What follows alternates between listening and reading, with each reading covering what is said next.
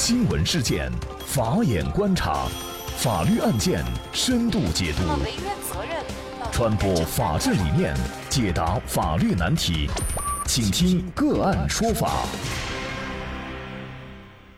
大家好，感谢收听个案说法，我是方红。更多的案件解读，欢迎您关注个案说法微信公众号。那今天呢，我们跟大家一起来关注男子骑电动车自己摔倒身亡。公路局却被判赔了十六万。那具体案件呢？我们先一同来了解一下。二零一七年的一月的一天，家住河南省许昌市的贺松骑着两轮电动车行驶到许昌市经济技术开发区的一条道路时，在没有和其他车辆碰撞的情况下，自己摔倒在地，被人送往医院以后，经过抢救无效死亡。在很多人看来啊，这应该就算是意外事件吧，自认倒霉。可是贺松的家属不这么认为。二零一七年的十月，贺松父母、妻子、儿女作为五名原告，向魏都区人民法院提起了诉讼，要求这一条路段，也就是贺松当时摔倒在地的这个路段的管理部门赔偿五名原告死亡赔偿金、被抚养人生活费、精神损害赔偿金，一共是八十八万多元。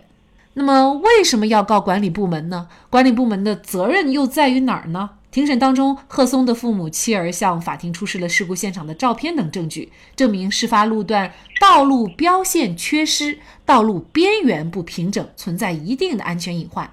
而作为管理部门的许昌市某区公路局则辩称，这个路段的发包是由当地政府负责，其单位无权发包，也不存在过错，不应该承担赔偿责任。那么对于贺松来说，自己摔倒死亡，公路管理部门要不要担责？什么样的情况下在路上摔倒死亡，公路管理局需要承担责任呢？就这相关的法律问题，今天呢，我们就邀请北京来硕律师事务所主任李文谦律师和我们一起来聊一下。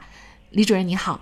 你好，网红网友大家好，感谢李律师。我们会看到啊，贺松家属他认为公路管理局应该承担责任，有他的理由，但是这个理由似乎看上去有点牵强啊。就是他们认为事发路段道路标线缺失，道路边缘不平整，存在一定的安全隐患。其实类似于这样的道路，应该说在我们国家呀比比皆是啊，不是这样的一条。在贺松的这起案件当中，贺松的死亡和公路有关系吗？有多大的关系？您怎么看这个问题呢？我认为呢，这个道路标线的作用啊，是管制和引导车辆、行人依法依规通行，以秩序去保障安全。在道路标线缺失的路段呢，虽然并非一定会出现交通事故，但其发生的概率啊，势必比这个道路标线合法合规的路段要高很多。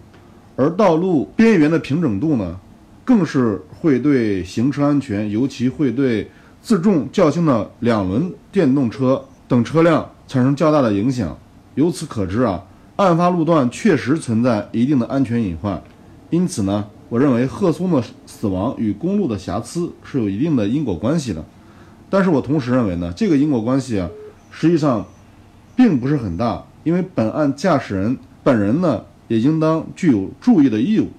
事故发生的主要原因呢，还是在于其自身。那么也就是说，事实上，公路管理局这一方面，它还是存在一定的过错，还是要承担部分责任的。那么这个部分责任应该有多大呢？根据最高人民法院关于审理道路交通安全事故损害赔偿案件适用法律若干问题的解释第九条规定，因道路管理维护缺陷导致机动车发生交通事故造成损害，当事人请求道路管理者承担相应赔偿责任的。人民法院呢应予支持，但道路管理者能够证明已按照法律法规、规章、国家标准、行业标准或者地方标准尽到安全防护、警示等管理维护义务的除外。由此可知呢，公路出现了问题，应该找道路的管理者，也就是本案中的该区公路局。法院审理后呢，认为呢，公路局啊作为事故发生路段养护单位。未履行合理限度内的管理义务，其对贺松的死亡呢有一定的过错，应承担相应的赔偿责任。此次事故中，死者贺松未尽到谨慎驾驶的义务，道路瑕疵虽客观存在，但也并非突然出现，完全不能避免。因此呢，死者自身承担主要的责任，路段公路管理局呢承担百分之二十的责任，赔偿原告死亡赔偿金、被抚养人的生活费、精神损害赔偿金等共计呢这个十六万一千五百九十六元，啊，所以我们认为呢，这个关于责任的划分啊，它是体现在个案当中，它并不是一个泛泛的规定啊，所以在本案中呢，法院它需要根据客观的这个案件事实来进行责任的划分。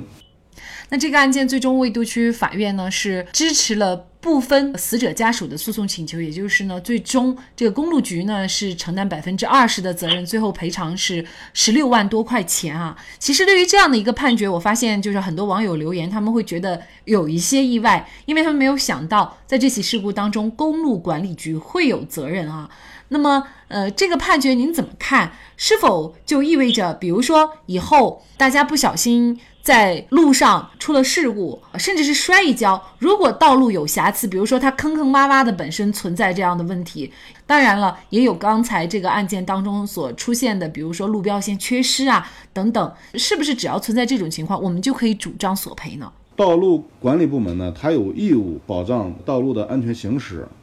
所以说。如果在出现本案中所描述这种情况，比如说路标缺失啊，道路坑坑洼洼未做警示的标识啊，遇到这种情况，一旦发生事故的话呢，我认为呢，公路管理部门呢，他应当承担相应的赔偿义务。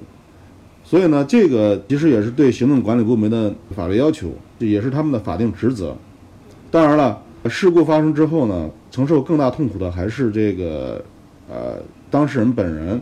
所以呢，当事人本人在道路行驶过程当中，充分注意道路的这个是否安全的义务啊，应该是更为重要的。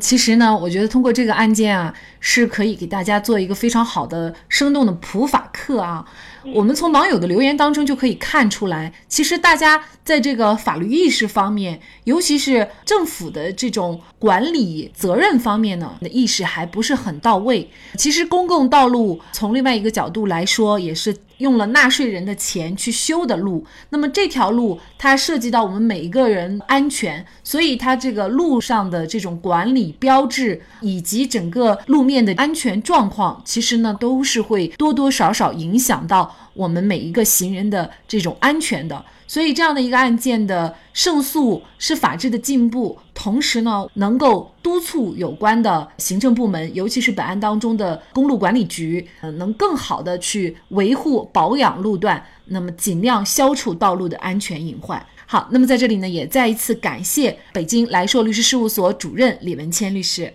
那么大家如果想获得我们节目的图文资料，欢迎您关注“个案说法”的微信公众号，在历史消息当中就可以找到这期节目的全部图文资料。那么大家在生活工作当中遇到一些法律问题呢，也欢迎大家向我们进行咨询。您可以添加幺五九七四八二七四六七这部手机号码的微信号，就可以找到我们，他们都非常的资深、专业和负责任。感谢您的收听，我们下期节目再见。